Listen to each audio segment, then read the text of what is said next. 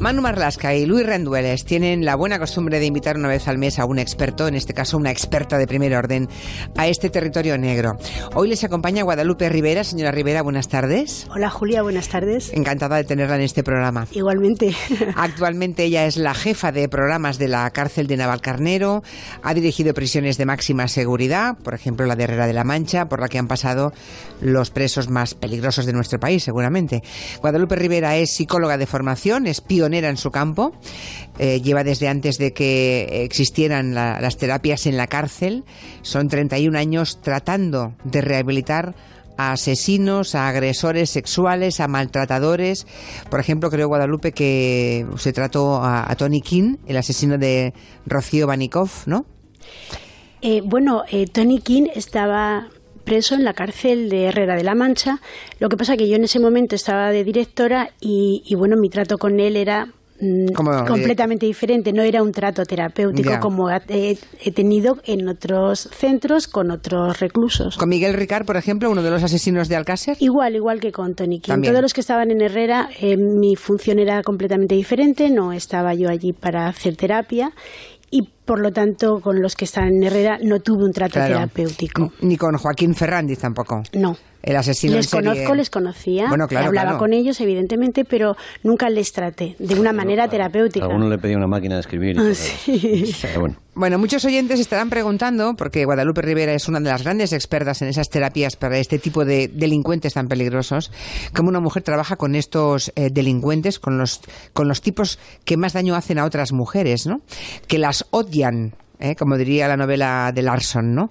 ¿Cómo, llega Guadalupe Rivera a desempeñar esta tarea? Bueno, yo eh, cuando empiezo a trabajar en prisiones, apruebo la oposición, empiezo a trabajar en prisiones y siempre tuve un compromiso muy serio con, el recluso, con el interno. Siempre me parecía que, que, bueno, por encima de todo son personas a las que había que tratar porque eh, tratándoles a ellos es la mejor manera de trabajar con las víctimas, porque nosotros en definitiva nuestro objetivo es que no haya más víctimas, no haya más víctimas a manos de estos agresores. Entonces siempre he tenido un compromiso muy serio con la institución, con lo que he hecho. Eh, me ha apasionado mucho mi trabajo y siempre he estado intentando, bueno, pues desarrollar mi función. Eh, dando lo máximo en, campos que, que, bueno, han sido complicados. Empecé con prevenciones de suicidio, Luego trabajé en agresores sexuales, con violencia de género. Ahora estamos también trabajando en programas de, de pornografía en la red bueno, siempre, siempre ha sido una pasión la que he tenido yo por los programas de tratamiento. en los que creo, ¿eh? en los que creo absolutamente. No he saludado ni a Manu ni a Luis, ¿verdad? De momento no. Buenas tardes, Manu Marlasca, Luis Rendueles, pero qué mal educada soy, por Dios. Muy buenas tardes. Buenas tardes. Nosotros nos apartamos del foco. No, no, no, no. como hoy. Subid, no, subid al encerado, por favor. El caso es que yo me puedo imaginar en el año 87 a una chica porque Guadalupe Rivera tenía entonces 24, 25 años, 26, una, cría, ¿no? Sí, una cría. Que llega en prácticas a una cárcel como la de Carabanchel, que debía ser una de las cárceles más, más duras y más agresivas en aquellos tiempos de mucho sida en la cárcel, tiempos de heroína. Sí. Eh, ¿Recuerda cómo fueron aquellos primeros días? Sí, fueron muy duros. Eh, fueron, eh, ahí yo realicé las prácticas, el periodo de prácticas a los que estamos sometidos todos los que aprobamos la oposición, y me llamó muchísimo la atención los olores, el ruido metálico de las puertas, fue muy impactante, porque bueno, tú estás estudiando y estás tal y sabes que vas a trabajar en un sitio, pero hasta que no llegas al sitio y tomas contacto con esa realidad, no sabes la dimensión que tiene. Y, me impactó, me impactó mucho. Pero por otro lado, em, salí convencida de que había mucho trabajo que hacer y que yo estaba dispuesta en tanto Manu Marrasa como Luis Rendueles llevan suficientes años en el mundo de la crónica de sucesos como para recordar cómo eran las cárceles antes eh, y después, ¿no? Manu y, Luis. No tenía nada que ver. nada que ver. De momento hace 30 años que empezamos en este negocio no no no tenían absolutamente nada que Todos los presos mezclados de diferente condición en la misma. Ya nos contaron aquí un día que el narcotráfico gallego y colombiano se, se juntó en Carabanchel la cerveza permitida. Eso es muy fuerte, eso es muy fuerte. O sea, que no se conocían y que gallegos y colombianos eh, empiezan a hacer negocios en Carabanchel cuando se encuentran allí. La cerveza permitida en prisiones, que eso Guadalupe se acuerda. Y presos cogiéndose unos colocones con cerveza y pastillas importantes. Los motines, en fin. Otra, otra historia. Ahora es impensable, pero yo recuerdo algún motín, yo creo que fue el de Puerto, que yo tuve la ocasión de estar allí, donde se le cortó la cabeza a algún preso y se exhibía por la ventana. Del, o sea, el nivel era ¿Qué ese. dices, sí, mano? sí, sí, sí, el nivel era ese. El nivel de violencia en las cárceles era terrible. O el que fue hasta hace poco director general de instituciones penitenciarias, él mismo sufrió un motín, yo creo que fue en la cárcel de, de Daroca, creo, creo, creo recordar, Mm. donde él mismo fue secuestrado y retenido por varios presos. O sea, Y sobre todo, básicamente, con los presos lo que se hacía, Guadalupe lo sabe mejor, es dejarles pasar el día mirando la pared. Algunos ¿no? drogándose, otros... eh, pero básicamente almacenarlos ahí y tirar la llave. Era- O sea que era- en realidad ha habido una auténtica revolución en las cárceles de España y, y siempre habláis bien tanto de Antonio Asunción como sobre todo y principalmente de Mercedes Gallizo, ¿no? Sí. Como directora Sí. de instituciones penitenciarias. Sí, sí, sí. Guadalupe. Eh, es la que mete un poco los programas pensando en que esa gente un día saldrá y cuanto mejor salgan, mejor para todos. Efectivamente, sí, mira, eh, trabajar en la seguridad es trabajar en el tratamiento. No hay nada más seguro que eh, la gente que tiene que estar en prisión, que hay que darle un contenido al tiempo. El tiempo sin contenido no tiene ningún sentido. Pero darle contenido al tiempo es trabajar en la educación, trabajar en la cultura, trabajar en, aquellos aspectos psicopatológicos relacionados directamente con las causas del delito. El que sea toxicómano habrá que trabajar con él la toxicomanía. El que tenga otro tipo de patología habrá que tratar con él esa patología. Es que si no, em, el contenido o sea, carece de contenido el tiempo que pasan en prisión. Entonces, no hay nada más seguro para la sociedad que en prisión se lleven a cabo los programas de tratamiento educativos, culturales, deportivos, formativos, productivos que se tienen que llevar, es decir, el, Yo me el- acuerdo en su momento, Guadalupe, cuando se Sí. colocaron las piscinas Sí. eh, en algunas cárceles, ¿no? Porque Sí. hay, hay programas de deporte, de todo tipo de actividades. sí, sí. Me acuerdo la polémica. Y están ahora los delincuentes con piscinas. Y yo entiendo que, que, que a veces mm, se nos llevan los demonios cuando pensamos en, esa, en, en ese mm, relativo bienestar o, todos la, o toda la terapia, ¿no? Que se, todo lo que se puede gastar en eso. Pero aunque, sea, aunque no sea por convicción, aunque sea por razones egoístas, Sí. como esa gente va a salir, Claro, cuanto mejor salgan, mejor para poco- la sociedad. que- creo que debe ser ese el mensaje, porque si Claro. no, claro, hay, hay determinados criminales que, que lo que le pide a uno la víscera es que ni piscina ni, ni puñetas, ¿no? Claro, ni, nada de nada. Sí. Pero claro, es que luego llega el día en que salen, ¿verdad? Y ese es el problema. Guadalupe Rivera es una de las psicólogas pioneras en tratar de recuperar a los agresores sexuales, a los violadores. Está bien que, que le pueda preguntar a una experta que se ha pasado media vida mirando a la cara a esos individuos si de verdad se pueden recuperar, porque estoy harta de mm, oír, ver y escuchar que los violadores son en un porcentaje elevadísimo irrecuperables. Guadalupe. Mira, eh, el 100% de los que reinciden son noticia, pero Ya. no reinciden el 100%. Entonces, claro, evidentemente cuando sale un violador y reincide, eso es noticia y parece que es que todos lo hacen. Nosotros trabajamos con datos y no son datos, son datos basados en estudios O sea, no y en investigación. No son opiniones, son datos. Claro. Vale. Entonces vamos a ver. eh, la- eh, según la Universidad de Barcelona, con Santiago Redondo a la cabeza, hicieron una investigación sobre eh, los eh, agresores sexuales que había- se habían sometido a la terapia dentro de su estancia en prisión. Y ellos calculan que el porcentaje de fracaso, es decir, el porcentaje de los que van a reincidir está entre el 5 y el 7%. No más, lo que pasa que los que salen y no reinciden, evidentemente no son noticia. Entonces parece que reinciden todos, pero no es verdad. Los tratamientos están siendo muy eficaces. Totalmente. Hombre, siempre hay un porcentaje de riesgo, pero en esto y ¿Qué en hace? todo. ¿Qué hace? Usted se encuentra ante- un violador, Sí. Guadalupe, y mm, ¿qué dice el programa? ¿Qué hacéis? ¿Qué, qué programa se le aplica? ¿Y cuánto dura ese Mira, programa? eh, es un programa intenso, largo, eh, doloroso a veces, porque bueno, hacemos unas evaluaciones del individuo muy intensas, muy profundas, de su aspecto personal, social, familiar, escolar, de todo. Tenemos, eh, pasamos test, el- miramos el grado de impulsividad, de agresividad, de las actitudes, la- los conocimientos que tienen de las aptitudes, todo. Primero, hacer- tienen, primero sí. tienen que identificarse ellos como violadores. Que Bueno, eso, claro, sí, pero- Para ellos es un paso en la cárcel porque Sí, quedan eh, retratados ante todos los Eso compañeros. ya forma parte de la intervención. Entonces, luego la inter- en la intervención, lo primero que tenemos que hacer es desmontarles los mecanismos de defensa. Es decir, eh, tú lo que has hecho lo has hecho porque has querido, has fantaseado con ello, lo has pensado ya muchas veces, tenías la intención de hacerlo y simplemente has buscado la ocasión para hacerlo. eh, el primer paso es que ellos, perdón, el primer paso es que ellos reconozcan abiertamente eh, la acción que tenían intención de hacerlo. O sea, que son Que tenían fantasía. Claro, claro. Ese es el primer paso. Porque de entrada creo que a, veces ellos, eh, a los, al resto de compañeros presos, les dicen que son ladrones o que han hecho una estafa. O sea, en realidad, de alguna manera se dan cuenta que decir que eres un violador les da mala reputación dentro de la cárcel. Claro, y luego hay dos, cosas, hay dos cosas que Guadalupe dice siempre y a mí me tienen... Me quedo con ellas, ¿no? La primera, el violador no es un enfermo mental, no suele serlo.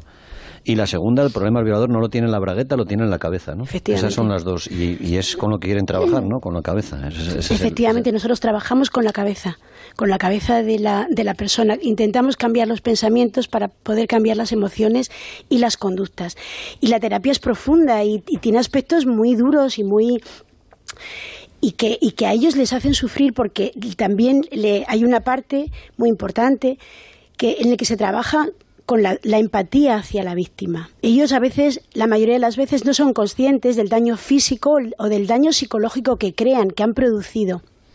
Y creo que les obligáis a poner, bueno, les obligáis, a ver, voluntariamente ellos tienen que entrar en el programa. voluntariamente tienen que entrar en el programa para que, funcione. Ya, y luego que, pedís que se pongan en la piel de la víctima o, que imaginen que la víctima es su madre o, su hermana. O los familiares de la víctima. Ya y que bueno pues que intenten recrear una situación en la que ellos sean las víctimas o la, persona más querida para ellos para que de alguna manera se aproximen al daño tan inmenso que hacen a veces esto les, les produce muchísimo dolor, o sea, son conscientes, empiezan a ser conscientes del daño que han producido. Y eso es bueno a nivel terapéutico. porque a veces, eh, o sea, si no, no se interviniera con ellos, ellos seguirán pensando que, bueno, pues que la chica tal vez se lo mereciera, o tal vez iba con una falda muy corta, o tal vez, o sea, siempre van a poner un, una justificación para hacer recaer la responsabilidad sobre la víctima y no sobre ellos. Nosotros trabajamos para que sea al contrario, para que ellos asuman su propia responsabilidad en el hecho delictivo. Les Guadalupe. les enseñáis, perdona Julia, les enseñáis fotos tremendas de heridas, de les, arrancadas, les enseñamos fotos de, de lesiones físicas, fotos reales, y también, y para el daño psicológico, les mostramos testimonios, grabaciones, relatos de, en, realizados por víctimas reales.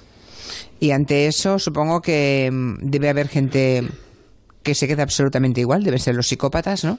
Y gente que, mm, que, notará Guadalupe Rivera o los psicólogos expertos que, que les agitan o que les conmueven por dentro, ¿no? Efectivamente. Se debe notar ya fácilmente la diferencia entre unos y otros. Es que el psicópata carece de afectividad. Por eso digo. Es un problema, es una carencia estructural. me interesa saber, como mujer que es Guadalupe Rivera, cuando escucha las cosas terribles que, Mm, que, cuentan esos individuos, esos delincuentes, esos violadores y agresores, ¿cómo, cómo lo soporta Guadalupe? Pues mira, yo cuando entro a trabajar me pongo el uniforme de profesional. Ya. Y de psicóloga y de terapeuta. Y tengo que dejar en la puerta mis sentimientos como mujer, como ciudadana, como persona, porque eh, para ayudarles hay que entender. Eso no significa en modo alguno justificar pero hay que entender para poderles ayudar para que el futuro de ellos, el futuro de su propia vida sea diferente y sobre todo, sobre todo, nuestro último objetivo es que no haya más víctimas. Eh, si se consigue que solamente no hubiera ni una, o sea, una sola víctima por cada uno de ellos, ya habría merecido la pena. Es un trabajo duro para todos, ¿eh? es un trabajo muy duro para ellos, pero también es un trabajo muy duro para los terapeutas. Y para la familia de las víctimas, fíjese, estoy viendo eh, en Guadalupe un tuit de Daniel que dice, mm. según escucho cómo es su trabajo, lo que hace, ¿cree que se ha creado enemigos por parte de los familiares de las víctimas? O sea, cuando usted intenta rehabilitar a alguien que ha cometido un crimen atroz, digamos, eh, ¿los familiares de la víctima hubieran preferido que no se hiciera nada de eso? Pues hombre, eh, yo no creo que, la familia de una víctima mm, no pueda entender que trabajemos para que no haya más víctimas en el futuro. Es que esa es la realidad. Entonces, una vez que el pasado no se puede cambiar, el pasado está ahí y a nosotros cuando nos llegan penados, eh, el delito ya lo han cometido, el daño ya, ya lo han hecho, y mucho además, física y psicológica. Nosotros cuando trabajamos e intentamos que ellos empaticen con la víctima, estamos trabajando por las víctimas y estamos intentando que ellos entiendan el daño que han hecho a sus víctimas. No hay mejor homenaje a las víctimas que trabajar con los agresores para que no haya más víctimas y para que entiendan, se responsabilicen y sientan el daño que han hecho a sus víctimas pasadas. Y ah, habrá personas que, pese a los esfuerzos que han hecho todos los terapeutas como usted, señora Rivera, mm, no pueden recuperarse. O sea, hay casos perdidos. Hay casos perdidos. Hay que reconocer que hay casos perdidos. Y esos casos perdidos, Guadalupe, eh, son perdidos aunque ellos accedan a esa terapia, porque ya hay una barrera que es la barrera de acceder o no voluntariamente, en la que muchos, y hay nombres conocidos de asesinos y asesinos de índole sexual que no han querido someterse a esa terapia, ¿no? Los que, aquellos que se someten voluntariamente, eh, puede que lo hagan en el, caso que tú planteas, ¿no? De, gente con un perfil psicopatológico, o sea, un perfil psicopático muy claro, pueden acceder a las terapias porque piensan o valoran o consideran o creen que eso les va a dar beneficios penitenciarios y entonces por si acaso, a ver qué me puedo yo sacar de esto, me apunto. Pero no, no, no resisten la presión de la terapia de, tan profunda, tan intensa, tanto tiempo, tan prolongada en el, a lo largo del tiempo, porque no solamente es el tiempo que, que están en terapia de grupo, sino el tiempo que nosotros eh, les ponemos a hacer ejercicios en su celda mientras están trabajando, tal, les tenemos, como por decirlo de una manera muy coloquial, les tenemos la cabeza todo el día trabajando aunque hagan otras cosas. ¿Cómo es sentarse con un psicópata? Porque tú me decías, preparando esta entrevista, que es como sentarse frente a una máquina, frente a un robot. ¿Cómo es? No, te has sentado delante de ellos. Uy, eso, eso hiela la sangre, solo de escucharlo. ¿eh? Claro, es sentarse ante, ante, una persona que lo es todo menos humana. ¿no? Sí, eh, a veces te, da, te dan escalofríos. O sea, sientes escalofrío. Qué espanto, Dios. Sí, sí, sí. pero ante un psicópata, ¿eh? No todos los agresores sexuales son psicópatas. Bueno, en Herrera de la Mancha has tenido una buena clientela. Sí, había una buena clientela, sí, a veces da escalofrío. Sí, porque además eh, eh, es una frialdad en la mirada, es una mirada tan falta de afectividad, de, que es... Mm, y esa gente te, impacta mucho, te impresiona. Y esa y esa gente ya dio muestras, se supone, de, en su niñez, en su adolescencia, en su juventud. Sí. Guadalupe. Sí, esto no no eh, no aparece de un día para otro. De pronto una persona se convierte en, un psicópata, no.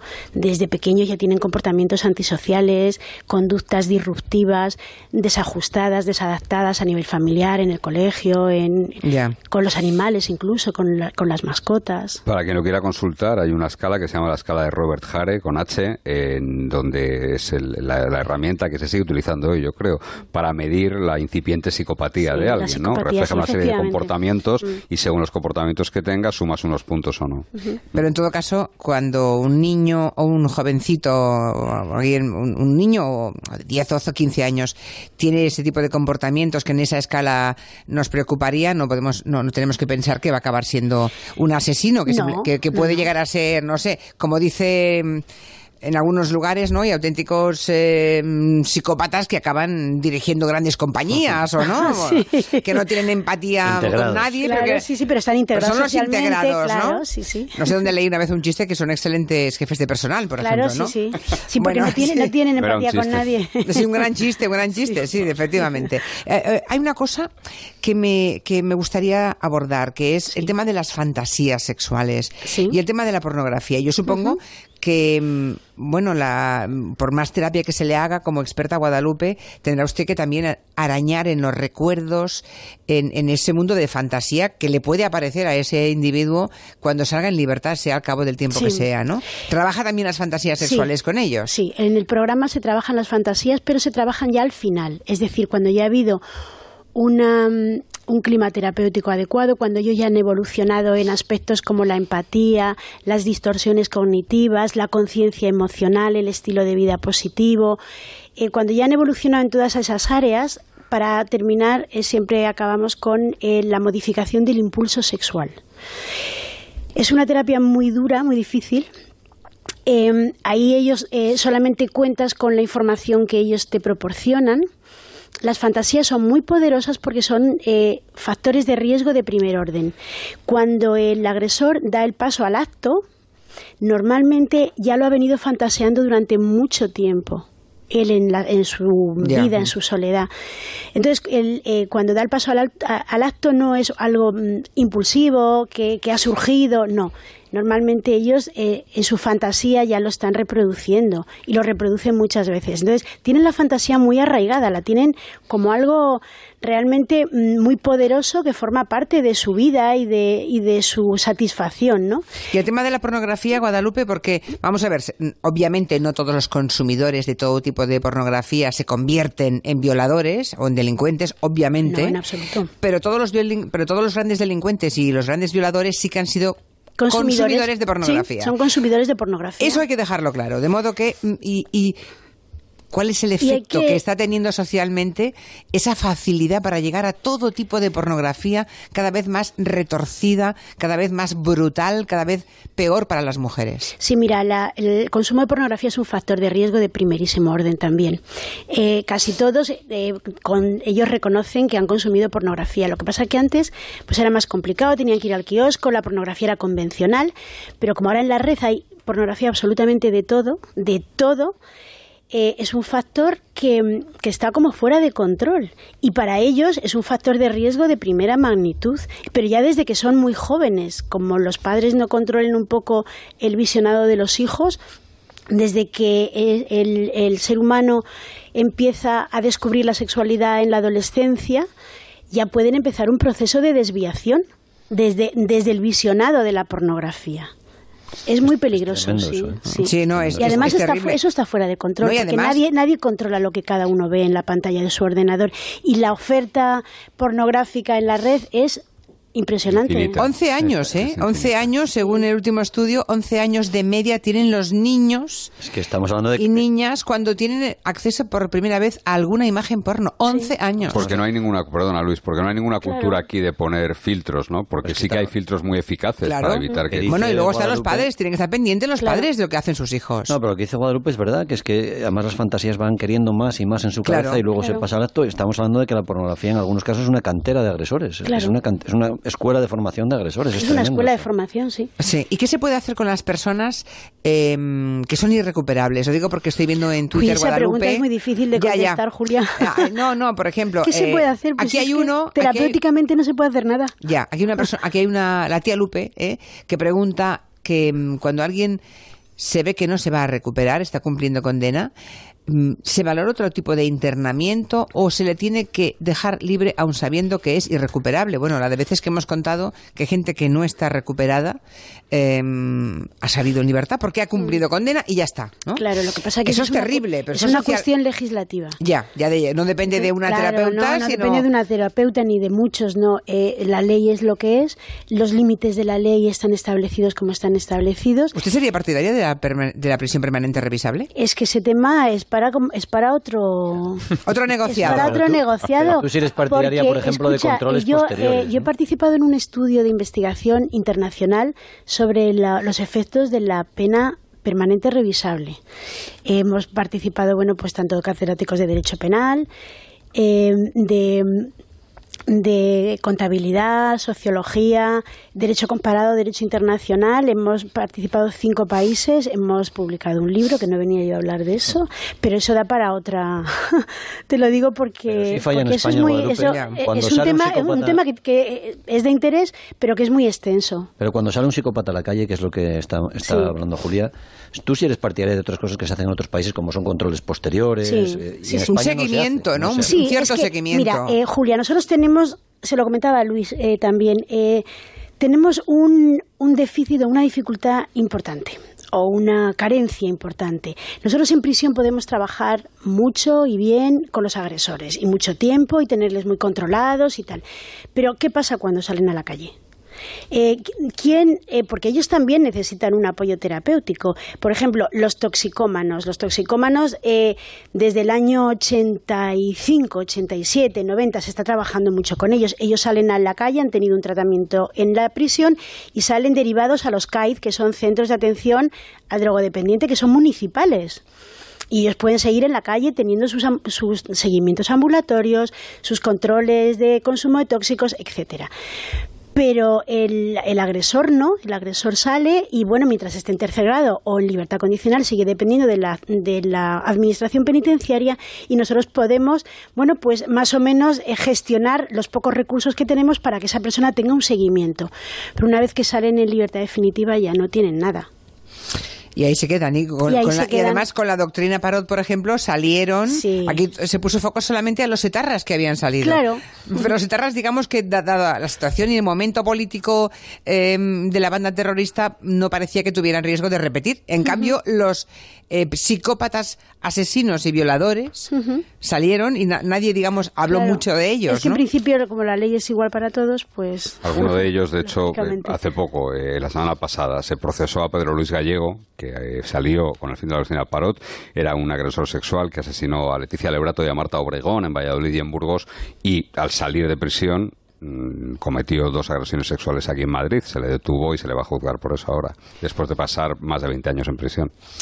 Nos hemos dejado para el final, la verdad es que el tiempo mm, vuela, va muy rápido y hay tantos temas que, abordar con Guadalupe Rivera. El tema de los maltratadores, no hablamos ya de violadores, hablamos de otro programa también. Sí, ¿no?